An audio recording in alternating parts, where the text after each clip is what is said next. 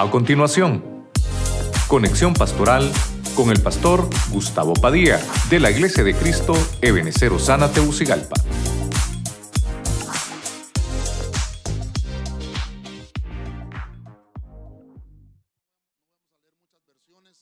Pero este, este pasaje, en esta versión en específico, me llamó mucho la atención. Leemos la palabra, Eclesiastés 11:9, en el nombre del Padre, del Hijo y del Espíritu Santo. Dice, jóvenes, disfruten de su juventud, sean felices, sigan los impulsos de su corazón y gocen de la vida, pero siempre tengan presente que Dios los juzgará por todo lo que hagan. Que el Señor añada bendición a su palabra. Amén, hermanos. Eh, por alguna razón, esa versión fue la que, la que me gustó, porque dice, disfruten de su juventud, sean felices. Eh, el tema es eh, familiar. Usted sabe que siempre los viernes estamos tocando un tema familiar y le hemos puesto a los viernes escuela para el hogar, ¿verdad? Todos los temas que vamos a desarrollar los viernes son de la familia, no específicamente de, de matrimonio, aunque también vamos a tocar y hemos tocado temas de matrimonio. Hoy, este, el Señor puso en mi corazón hablar acerca de los jóvenes. Eh, aunque vamos a tener también, creo que el otro mes tenemos un culto de jóvenes, también creo que el primer sábado de agosto vamos a tener un culto de jóvenes, pero yo decía, Señor, este lo voy a guardar, ¿verdad? Para los jóvenes. Pero como aquí el que manda es el Señor, ¿verdad, hermanos? Entonces vamos a desarrollarlo hoy, porque es importante que nosotros entendamos también que nuestros jóvenes, y no solamente ellos, sino que también nosotros, debemos de estar consagrados para el Señor. ¿verdad? El tema se llama joven consagrado. Oramos, Padre Celestial, te damos gracias por permitirnos estar de nuevo en tu casa. Te bendecimos, te pedimos que tomes el control del ambiente espiritual, tomes el control de mi mente, de mi lengua, de todo lo que vamos a desarrollar en esta noche para que por tu espíritu, Señor, podamos recibir la bendición hermosa de tu palabra. Bendice los que están a través de la radio, de la televisión, a través de las redes sociales también, que puedan ser bendecidos. Quédate con nosotros en el nombre de Jesucristo. Amén y amén. La iglesia le puede regalar palmas fuertes al Señor. Gloria a Dios. Salomón es el que escribe eh, el libro de Eclesiastés y Salomón está dando un sermón a la juventud. El, versículo de Eclesiastés 11:9, eh, creo que la versión que usted tiene dice, alégrate joven en tu juventud y tome placer tu vida, ¿verdad? En los días de tu mocedad, algunas versiones así dicen. Pero esta, esta versión me llamó la atención porque dice, jóvenes disfruten de su juventud, sean felices. Y dice que se sigan los impulsos del corazón, pero no quiere decir que tienen que vivir o tenemos que vivir de una manera desenfrenada, sino que tenemos que seguir el impulso correcto del corazón. Bueno, no voy a, a meterme mucho en la introducción porque al final nunca me, nunca me ajusta el tiempo. Yo quiero que tengamos un tiempo de administración al final. Váyase conmigo al primer punto y vamos a, a personificar los jóvenes. Cuando la Biblia eh, menciona a los jóvenes, habla de un Nahar. Esa palabra es la utilizada ahí, es un Nahar.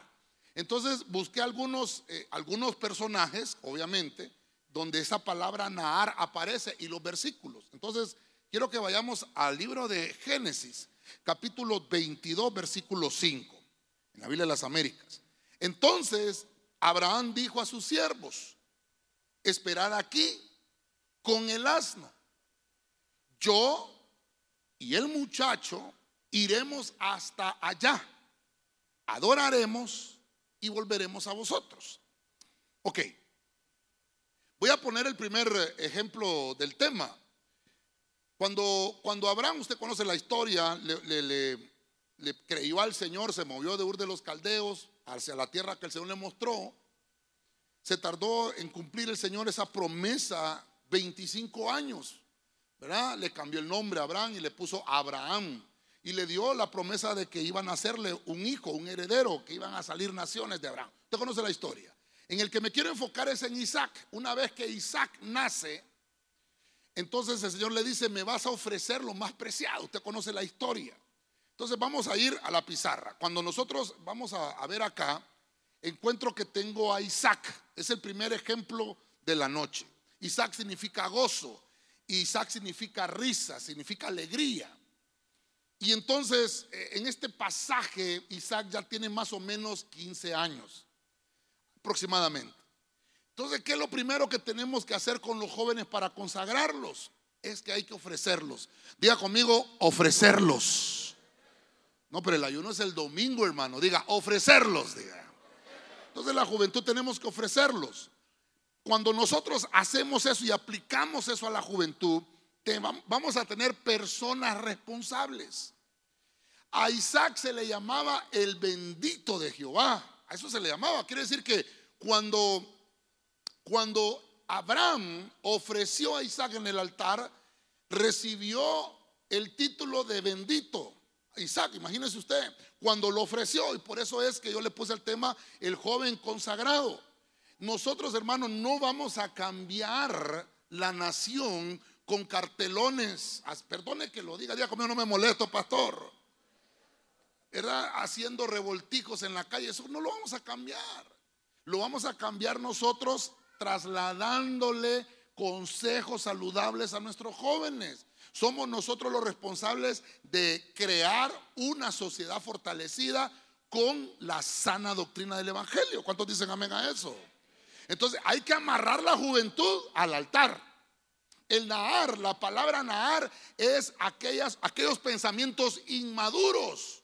Imagínense ustedes, si Isaac más o menos tiene 15 años, ¿cuántos años tendría Abraham? 115, porque a los 100 años nació Isaac. Cuando tenía 100 años Abraham, nació Isaac. Entonces, imagínese usted un viejito de 115 años. ¿Por qué digo viejito? Porque ya pasaron los 100 años, ¿verdad? Imagínese, imagínese Abraham de, vamos a ver Isaac, me vas a, ayudar porque el Señor dijo que tenía que ofrecerte en el altar, mi hijito. ¿Se imagina usted? ¿Y cómo lo va a subir a Abraham, a Isaac? Un muchacho de 15 años, así como yo, hermano. Y el viejito lo tiene que... ¿Cómo lo va a subir Abraham? Tuvo que hacerlo el mismo Isaac. ¿Está conmigo, hermano? Pero entendió Isaac que tenía que ser ofrecido, que tenía que ser amarrado. Imagínense ustedes la fuerza de un muchacho de 15 años. Vamos a ver cuántos tienen 15 años aquí. Levanten la mano. Está bueno, está bueno. Tienen fe. Tienen bastante fe. 15 años, pero de la tercera vuelta, creo yo. Bueno, es para que no se me duerma, ¿verdad? Pero quiere decir que tenemos que amarrar a ese joven inmaduro. Eso es lo que estaba diciéndole el Señor a Abraham. Vas a tener que ponerlo y ofrecerlo. Obviamente Isaac, usted conoce la historia, no, no, no fue sacrificado, el Señor proveyó un cordero.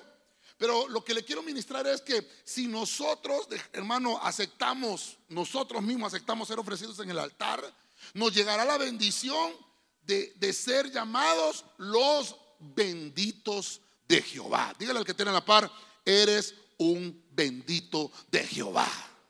Vamos, denle palmas fuerte al Rey de la Gloria. Amén. A su nombre. Entonces, Mire, voy a avanzar rápidamente porque si no, no voy a terminar a tiempo. Váyase conmigo al, libro de los Éxodos. Voy a poner al primer Nahar, al primer joven que para consagrarlo se tuvo que ofrecer. Usted me dirá, pastor, ese tema no es para mí porque yo no soy joven. Usted también, yo, yo estoy metido en ese paquete. Para que podamos desarrollarnos en el, en el Evangelio, tenemos que aprender que si no nos amarramos al altar, si no nos ofrecemos de manera voluntaria, si no ponemos nuestra inmadurez en el altar, nunca va a suceder el plan de Dios en nosotros. Entonces lo llevo por partes. Vámonos a Éxodo 33, 11. Vamos a leer Reina Valera actualizada. Entonces Jehová hablaba a Moisés cara a cara, como habla un hombre con su amigo. Después regresaba Moisés al campamento pero el joven Josué, diga conmigo, el joven Josué, hijo de Nun, su ayudante, no se apartaba de la tienda. Mire, esto creo que una vez lo platiqué con usted, pero como el tema es el joven consagrado, y estoy utilizando esa palabra Nahar, interesantemente encuentro a Josué, que la Biblia cuando dice el joven Josué, entonces aquí dice el Nahar Josué o el Nahar Joshua. El Nahar Joshua. lo importante es esto que me sirve. ¿Sabe cuántos años tenía Josué ahí? 42 años. Entonces quiere decir que el joven no es uno que tiene 12, no es uno que tiene 15. Vamos a ver, levante la mano uno de, uno de 42 años. ¿Quién tiene valor de darse color de 42 años aquí? Ay, dele palmas al Señor, hermano. Mire, con la leche en los dientes, hermano. Las mujeres yo sé que no van a levantar la mano, hermano. Las mujeres siempre que uno les pregunta, ¿cuántos años tiene? T5, le dicen. Ese puede ser 55, 65, 75, 105, cualquiera de esos, ¿verdad? 25. ¿Ah? bueno, bueno, vamos a dejarlo así mejor para no irnos al callejón de las trompadas, ¿verdad? Mire, Josué, esto es importante. Josué creció siendo esclavo. ¿Qué, juventud tuvo Josué? Vaya, ¿qué infancia tuvo Josué? Mire, su trabajo era machucar, no es que le picaban la, la mazamorra, ¿verdad? sino que machucar eh, ladrillo, este paja con lodo, hermano. ese era su trabajo desde chiquito. 40 años siendo esclavo. Eh, eh, no había Nintendo, no había Wi-Fi, no había Atari, no había televisión, no había rayuela, no existían los mables, el trompo. ¿Qué otro juego, hermano? El hula hoop. ¿Qué infancia tuvo Josué? ¿Dónde? Dice la Biblia, hijo de Nun. Pero dice, y por eso lo subrayé ahí, ayudante de Moisés.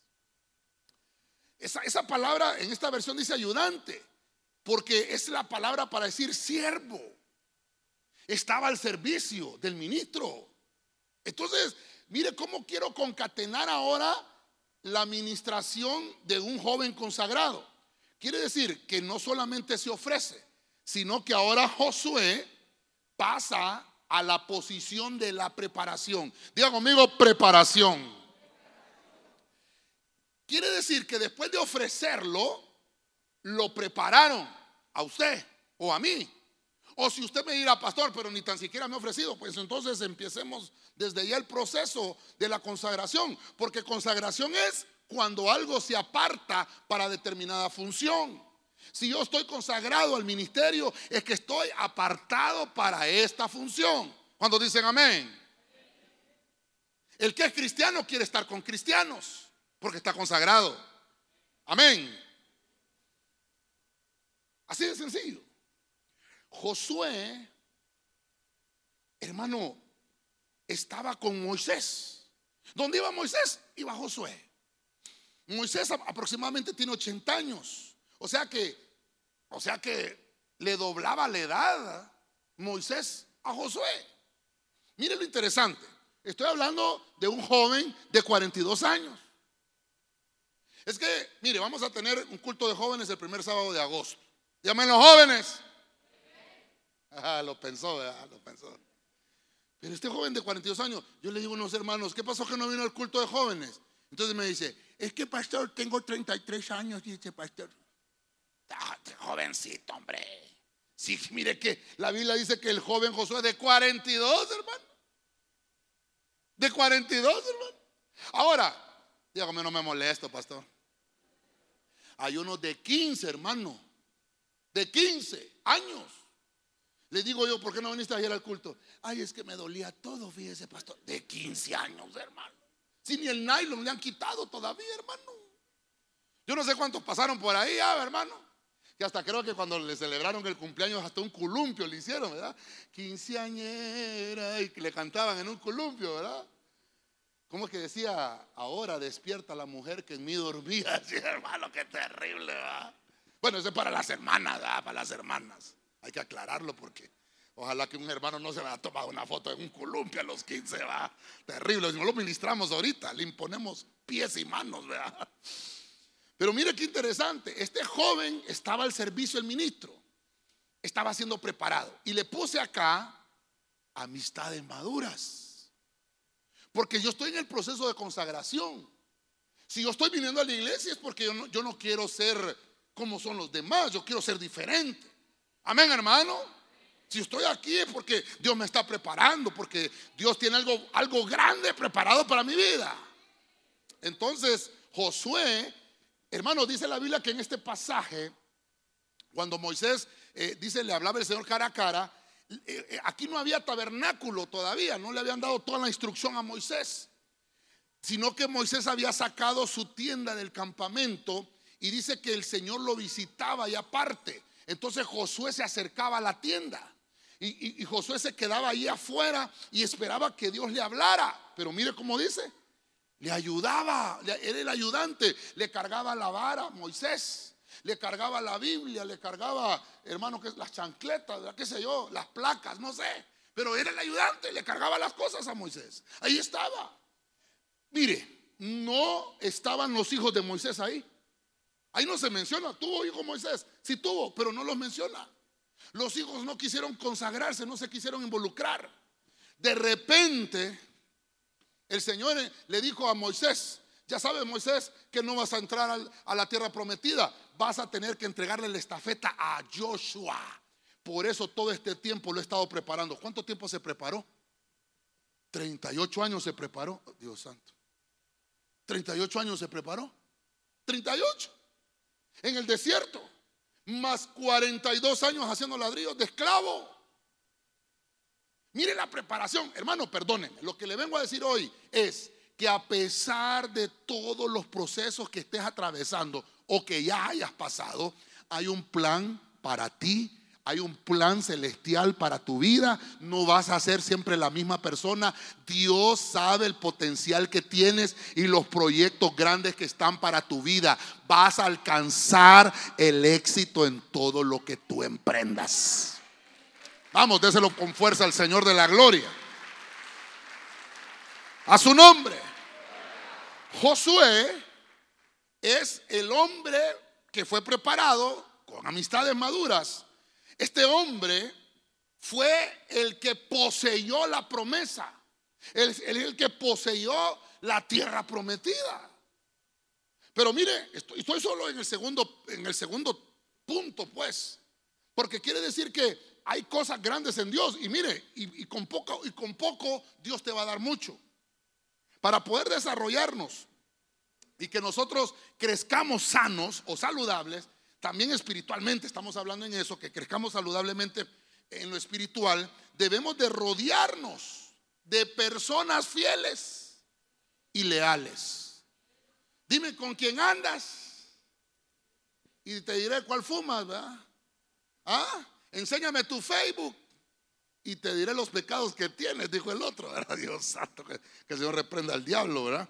Pero mire, lo que le quiero dejar es que para consagrarnos tenemos que ofrecernos al altar y tenemos que prepararnos. De la noche a la mañana no, no, nos van a pasar las cosas, tiene que haber un proceso. Voy a, voy a irme al libro de los reyes, Primera de Reyes capítulo 3, verso 7, Biblia de las Américas. Y ahora, Señor, Dios mío, has hecho a tu siervo rey en lugar de mi padre David. Aunque soy un muchacho y no sé cómo salir ni entrar. Estamos hablando de Salomón. Aquí me llama mucho la atención porque está orando un joven. Dígame los jóvenes. Está orando un joven. ¿Cómo es su oración? Señor, que mañana llegue la chava que me gusta a la iglesia, Señor. ¿Ah? Se ríe usted, ¿verdad? o, o la chava, ¿verdad? que mañana llegue mi, mi Salomón, que llegue mi David mañana, mi rubio, ojos arcos, nariz respingada, con los moñones de Sansón, con la panza de... No, con esa no, ¿verdad? Es que, es que hermano, las hermanas son bien exigentes, hermano. Uh. Yo le dije a una hermana, hermana, ¿y cuándo, nos comemos ese arroz? Le dije yo, es que estoy esperando a uno rubio que tenga el pelo como David, que tenga los ojos de Salomón, que tenga los, músculos de Sansón, la altura de Saúl, hermano. Y la veo la hermana, entonces así, la hermana. Ay, hermana, le digo yo. imagínense usted y le pregunta a usted a un joven, a un, a un muchacho, ¿verdad? ¿Qué, ¿Qué, características? Mejor ni les pregunto, ¿verdad? ¿Cómo, ¿Cómo es la idónea, ¿verdad? La sierva. Pero es que, hermano, esto se trata de qué es lo que tenemos adentro. Si lo de afuera solo es el estuche, vuelta a ver al de la par, el que le tocó hoy. Cara de qué tiene el hermano, de Inca, de Lenca, de Maya, Azteca. No, ¿verdad? Todos somos mayas porque somos de Honduras, ¿verdad? El, que le tocó, hermano, dice que eh, yo me quiero casar con un rubio y es que aquí somos gringos, pues.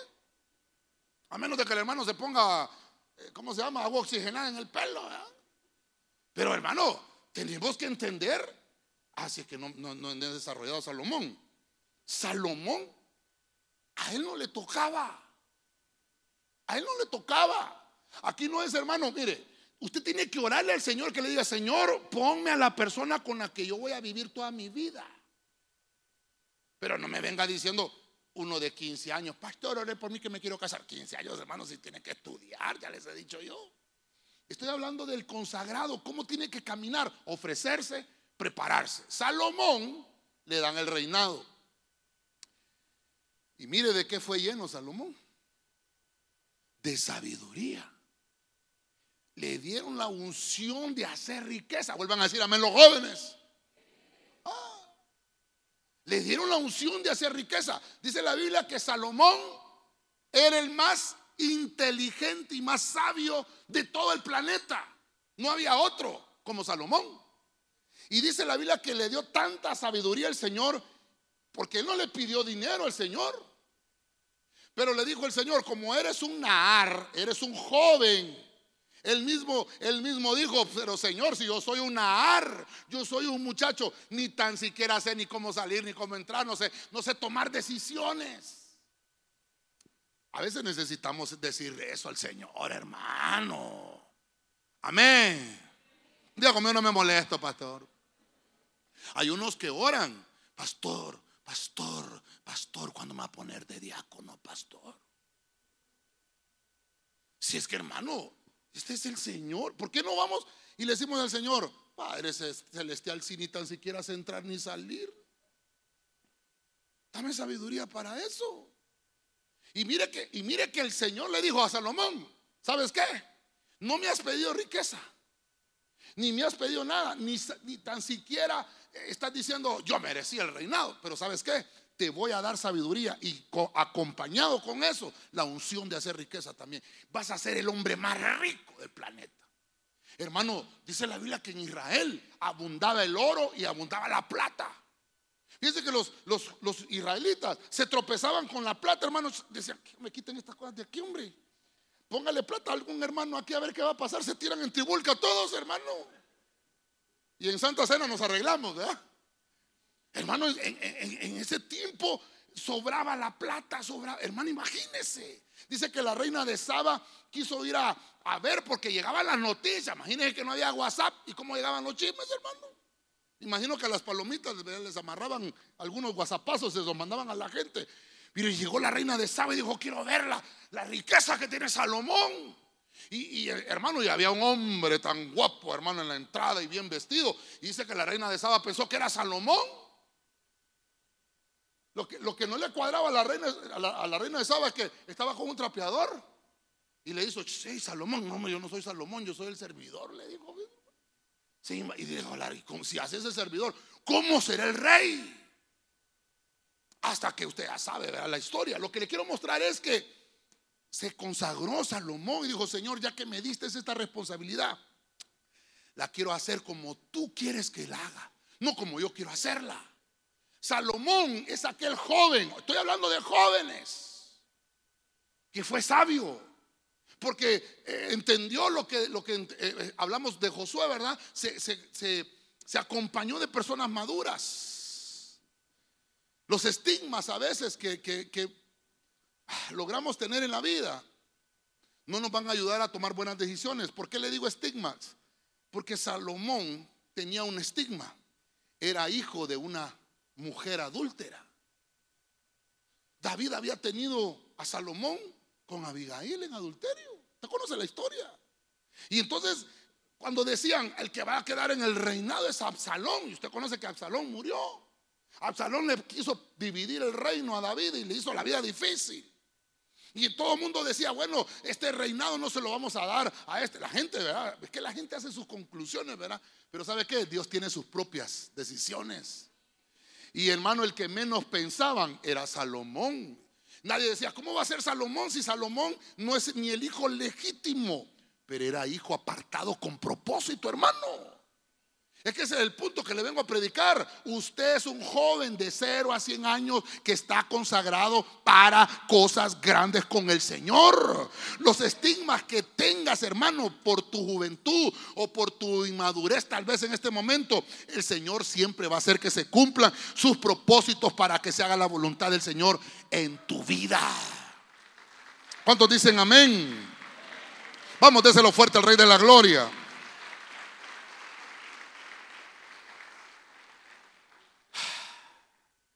Vamos a orar por todo eso. ¿Cuántos quieren unción para hacer riqueza, hermano?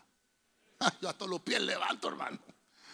Ay, hermano, necesitamos consagrarnos. Es que dígale al que tiene la parte, hermano, necesitas consagrarte, hombre.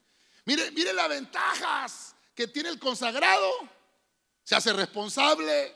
El consagrado se prepara. El consagrado recibe unción para hacer riqueza. Sigamos, mire, sigamos. Génesis 37.2. Voy a regresar al libro de los Génesis. Porque estoy buscando esa palabra Nahar, joven. ¿Qué pasó con la juventud? ¿Por qué ahora la juventud no, no tiene esos mismos éxitos? Miren, lo que dice Génesis capítulo 37, verso 2. Esta es la historia de la familia de Jacob. José, siendo de 17 años, apacentaba las ovejas con sus hermanos. Y el joven, diga conmigo, joven, estaba con los hijos de Bila y los hijos de Silpa, mujeres de su padre, y José informaba a su padre de la mala fama de ellos. Bueno, lo que me llama la atención aquí que dice 17 años.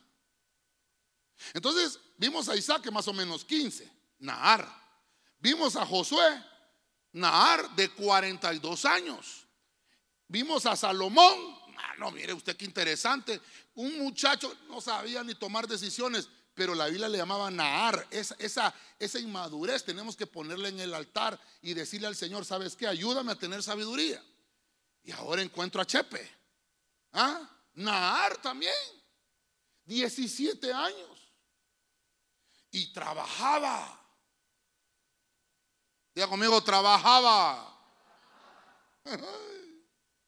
Se quieren casar y no trabajan, hermano. Solo hágalo así de suave como Matri, ¿va? ¡Juas! Sí, pero mire José, mire Chepe. ¿Por qué, ¿Por qué le estoy poniendo que sí trabajaba? Porque ¿quién era el papá de José? Jacob. Y Jacob, cuando llegó donde Labán, le dijo, estoy enamorado de... ¿De quién? De Raquelita. Raquelita, esa la Biblia que era hermosa. Entonces le dijo Labán, trabaja siete años por ella. Y dice la Biblia que como Jacob la amaba, ¿qué hizo Jacob? Trabajó. A saber a quién le está hablando el Señor, ¿verdad? ¿No vinieron, pastor? No, sí vinieron, sí están aquí. Entonces Jacob le trasladó eso a su hijo. Mira, tienes que aprender a trabajar. Y dice que de 17 años. Es que en aquellos entonces no había código de trabajo, hermano. ¿verdad? Trabajaba. ¿Cómo trabajaba? Le cuidaba las ovejas a su papá. Con sus hermanos, dice trabajaba con sus hermanos. Ahora, voy a, voy a, voy a tomar a José, pero no, tal vez no todo es bueno de José, pero sabe que sí le voy a remarcar. Como estamos hablando del joven consagrado, tenía liderazgo entre todos sus hermanos. El primogénito era Rubén. José era el penúltimo, porque el último era Benjamín. Y entonces encuentro que José tenía un futuro profético. Tal vez eran, tal vez eran 10 varones, ¿va? Creo que con Dina eran 11, ¿verdad? Pero entre todos ellos, el que, hermano, ¿cómo, le decimos nosotros, el que había nacido con cuchara de boca en la, en la lengua? ¿Cómo es que le decimos nosotros? Con estrella que había nacido. Era Chepe, hermano. el que tenía eh, esa unción de liderazgo. Hermano, mire, mire qué interesante esto. Tal vez aquí yo no, yo no conozco qué número de, de, hijo es usted con su mamá o con su papá. No sé si es el, no sé si es el octavo, el noveno, el vigésimo, ¿verdad? No sé qué número. Usted mira, no, soy el primogénito, pastor. No me interesa eso. Lo interesante es que todos los que estamos aquí tenemos un futuro profético. Dígale que tiene la parte, tienes un futuro profético. Si usted está hoy aquí es porque tiene un futuro profético.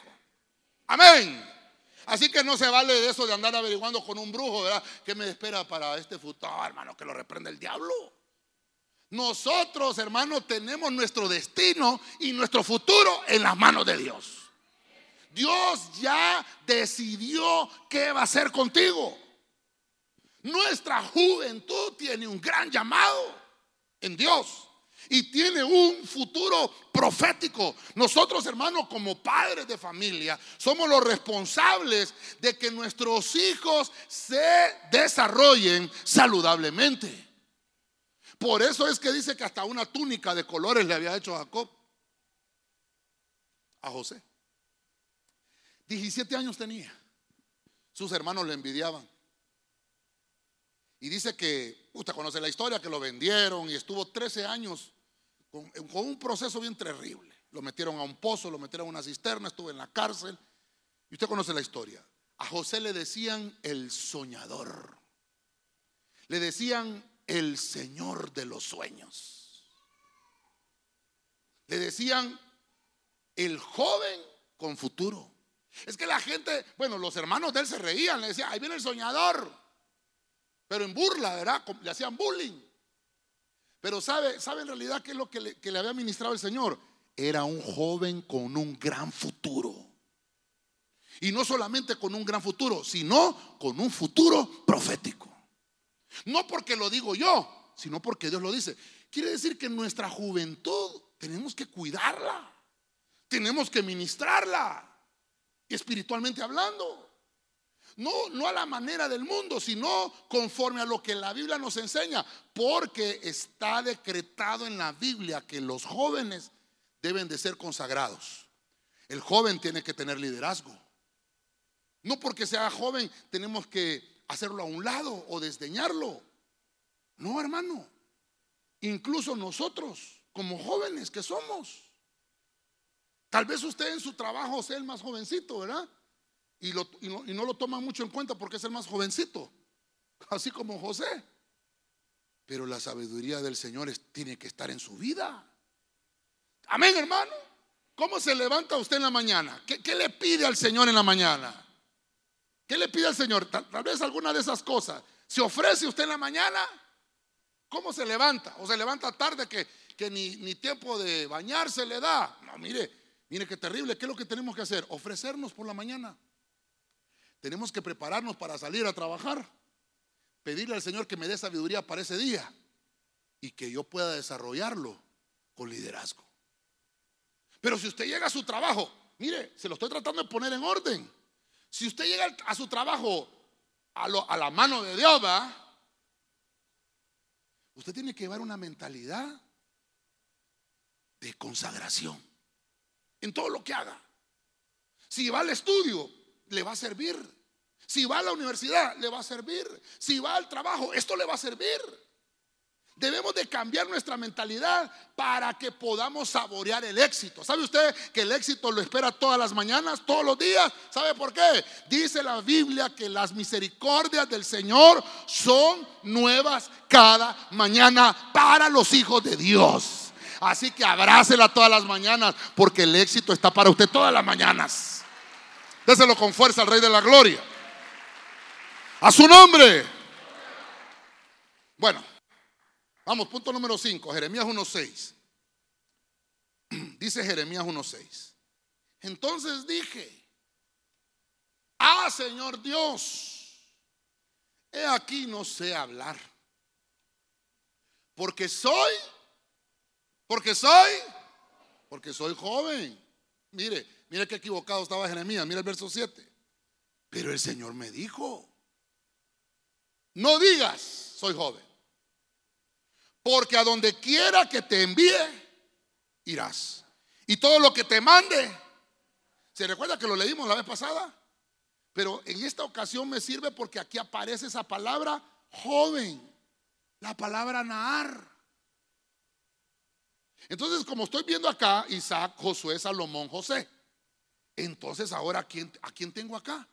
Tengo a Jeremiah. Ah, Jeremías. Era un cipote. Hermano, cuando usted pone en el, en el Google, usted googlea a Jeremías. Ponga usted, eh, como ahora hay que hablarle a la inteligencia artificial, ¿va? Eh, ¿Cómo era Jeremías? Y le aparece un maestro todo barbón, así. no, es un muchacho. ¿Vuelta a ver el de la par? Como el de la par, así, jovencito. ¿Cómo, le tocó? No, pastor, el que me tocó todo arrugado y punchado. No, no, no, ese joven, jovencito. Y le dice el Señor, eh, a Jeremías. ¿A quién llamó el Señor? A Jeremías. Mire, los rabinos tienen una, tienen una creencia. Hay un pasaje en el Nuevo Testamento, en Mateo, Marcos, Lucas y Juan, uno de los evangelios, cuando, cuando el Señor pregunta a los discípulos, ¿quién dicen que soy? Algunos dicen que eres Elías, otros dicen que eres Juan el Bautista, otros dicen que eres Jeremías. Hay un pasaje, por ahí está. No lo quiero leer porque no nos vamos a atrasar. Mañana con los discipuladores nos vamos a dar gusto. ¿Por qué le decían Jeremías? Porque dicen los rabinos que está vivo todavía. Ahí se lo dejo, va.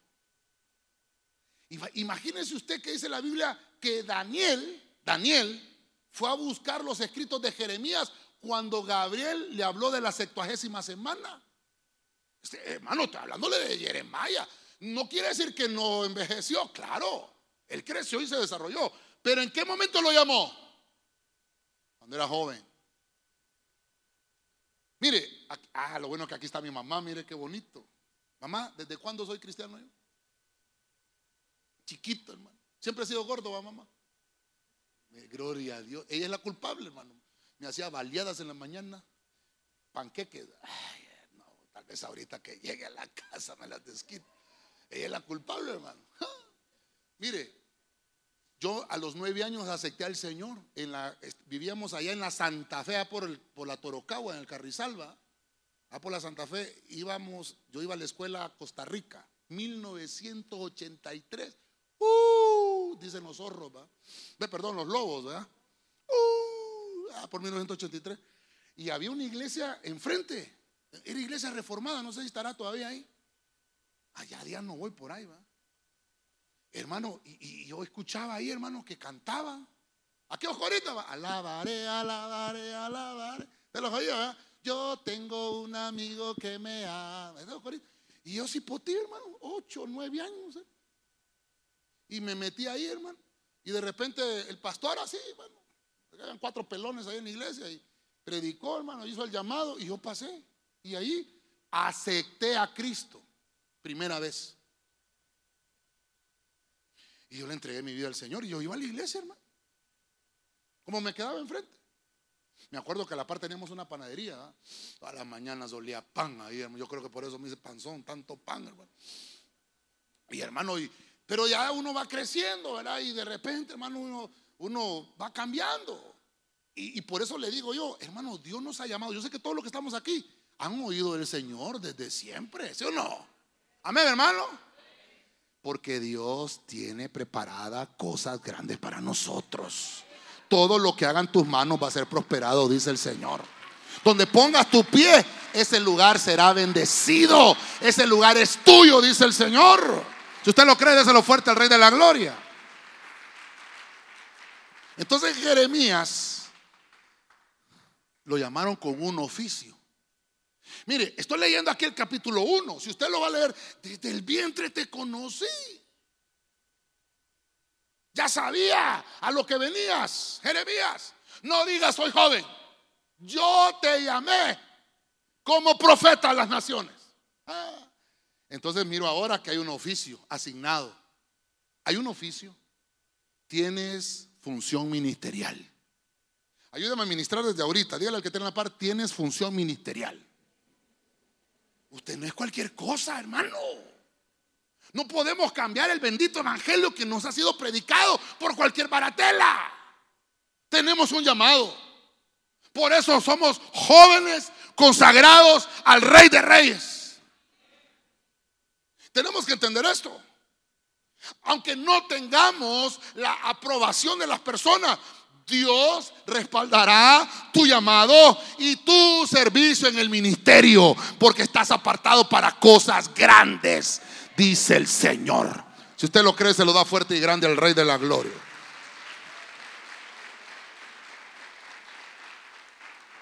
Jeremías, el hombre del oficio profético, con un ministerio. Oiga eso.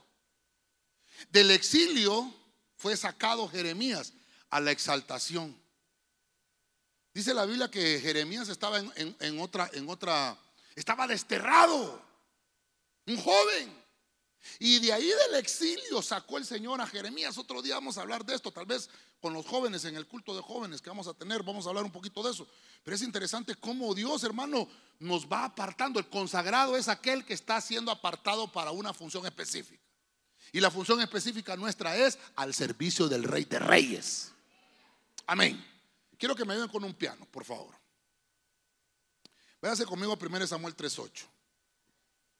Jehová llamó por tercera vez. Samuel. Y él se levantó.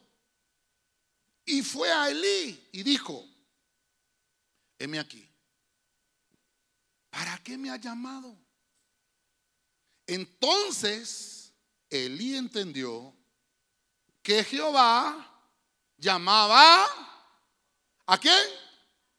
Al joven, al Nahar. ¿Se da cuenta? No sé si con los jóvenes tuvimos un, tema ahorita que se llamaba El joven y su llamado, ¿verdad? Creo que ese fue el tema y, creo que leímos ese pasaje.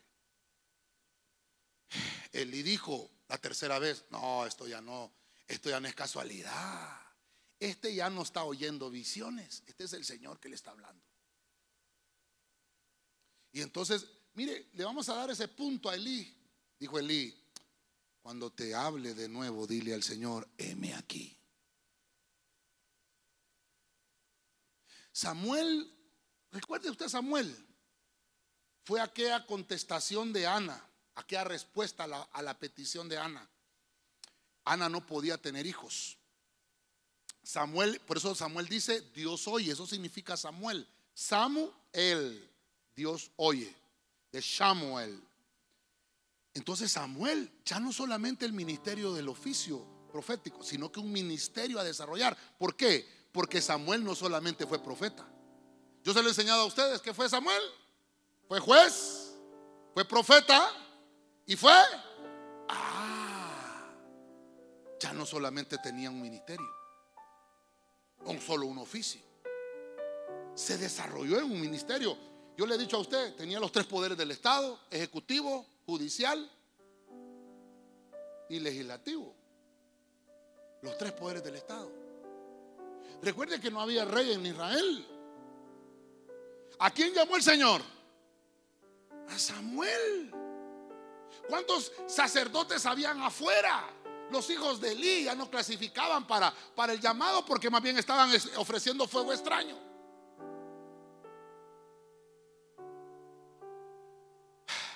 Habían a saber cuántos personajes afuera, mm, tal vez mayores que Samuel. Pero Samuel había llegado con una característica. Había una mujer, dígame las mujeres. Había una mujer que había puesto su matriz en el altar. Y le dijo el Señor, si me das un hijo varón, te lo voy a ofrecer. Porque ese hijo viene con ministerio. Lo entendió Ana. Hermano, era estéril. Y dijo, lo voy a ofrecer como tu siervo. Y ahí estaba Samuelito, hermano. Estaba joven. Dios lo llamó joven. Samuel, el que tiene el triple ministerio. Imagínese usted.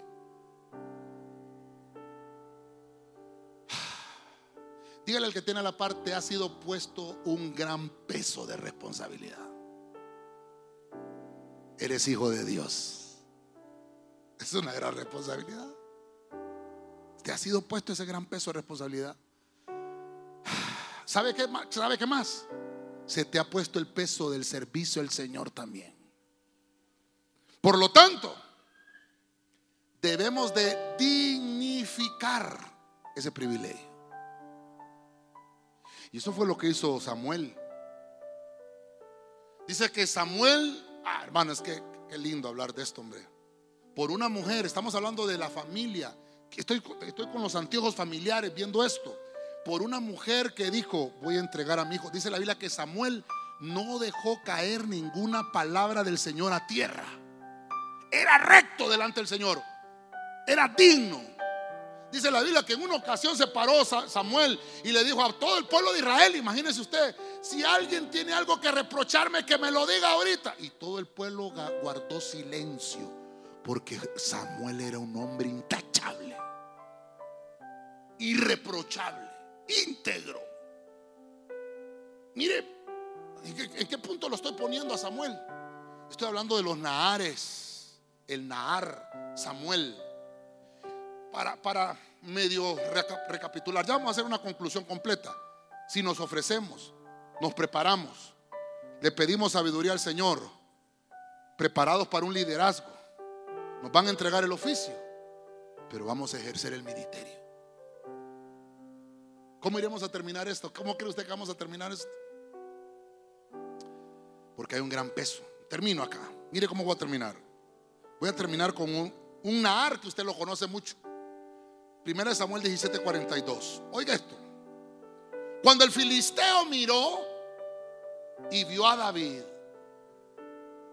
lo tuvo en poco, porque era un muchacho rubio y bien parecido. Pero, ¿por qué lo tuvo en poco si dice que era guapo, pues? ¿Qué fue lo que pasó ahí? Ah, lo que me llamó la atención es que dice, aquí es la palabra usada para muchacho, es Nahar. Porque era un joven. A veces nosotros pensamos, ¿qué me va a enseñar ese que puso el pastor a predicar? Si no me va a enseñar nada. Cuidado. Porque si el Señor lo puso, por alguna razón lo puso. Mire, hermano, Goliat lo, de, lo menospreció. Mire, David nos enseña una escuela que tuvo que pasar. David pasó la escuela del menosprecio. Así rapidito. Cuando nació, no era hijo de mamá y papá. El papá dice que había tenido una canita al aire y era llamado como hijo bastardo y lo tenía, dormía fuera de la casa. Cuando, cuando Samuel, mire, por eso Samuel lo puse en el punto 6. Cuando Samuel ya había desarrollado todo el ministerio, había ungido a Saúl como rey, pero falló Saúl entonces el Señor le volvió a hablar a Samuel y le dice, vas a ir a ungir a David. Porque a David lo voy a apartar como un gobierno que voy a querer yo que la gente entienda cómo se debe gobernar una nación. Ahí está el ejemplo. Y dice que Samuel fue a la casa de Isaí, pero ninguno, usted conoce que ninguno de los siete hijos era el rey. Dios ya sabía, pero le quería enseñar a Samuel y obviamente para que nosotros lo aprendiéramos, que tenía que ser el que Dios había escogido. La Biblia dice que Samuel era conforme al corazón del Señor. Y cuando Samuel ministra a David para rey, le da esa misma ministración conforme al corazón del Señor. Ya no es conforme a lo que el pueblo piensa o lo que el pueblo quiere como rey, no, es lo que Dios quiere. Uno consagrado. Este, este hermano estaba detrás del rebaño allá con las ovejas. Hermano, todas las mañanas se ofrecía a David. Todas las mañanas cantaba. Pero sus hermanos lo menospreciaban. Su padre lo menospreciaba. Pero miren lo interesante. Llegó Samuel con la unción para habilitarlo a reinar. Era un muchacho más o menos 15 años, era una ar. Dice la Biblia que entonces entró en guerra el pueblo de Israel. Y cuando David llegó al campo de batalla, no estaba Goliat, ya David había sido ungido como rey. Él ya sabía para que lo había llamado Dios. Por eso se enfrentó a, a Goliat. Porque él sabía que estaba consagrado. Aunque Goliat lo tuvo en poco, David sabía que Dios estaba del lado suyo. Lo menospreciaron sus hermanos a David. Lo menospreció su papá. Imagínese usted que dice la Biblia que lo menospreció Goliat siendo muchacho. Y aún todo el ejército, cuando llegó David, que llevaba leche y mantequilla, imagínense, lo menospreciaron. Todo el ejército. Imagínense la, la escuela, el menosprecio de David.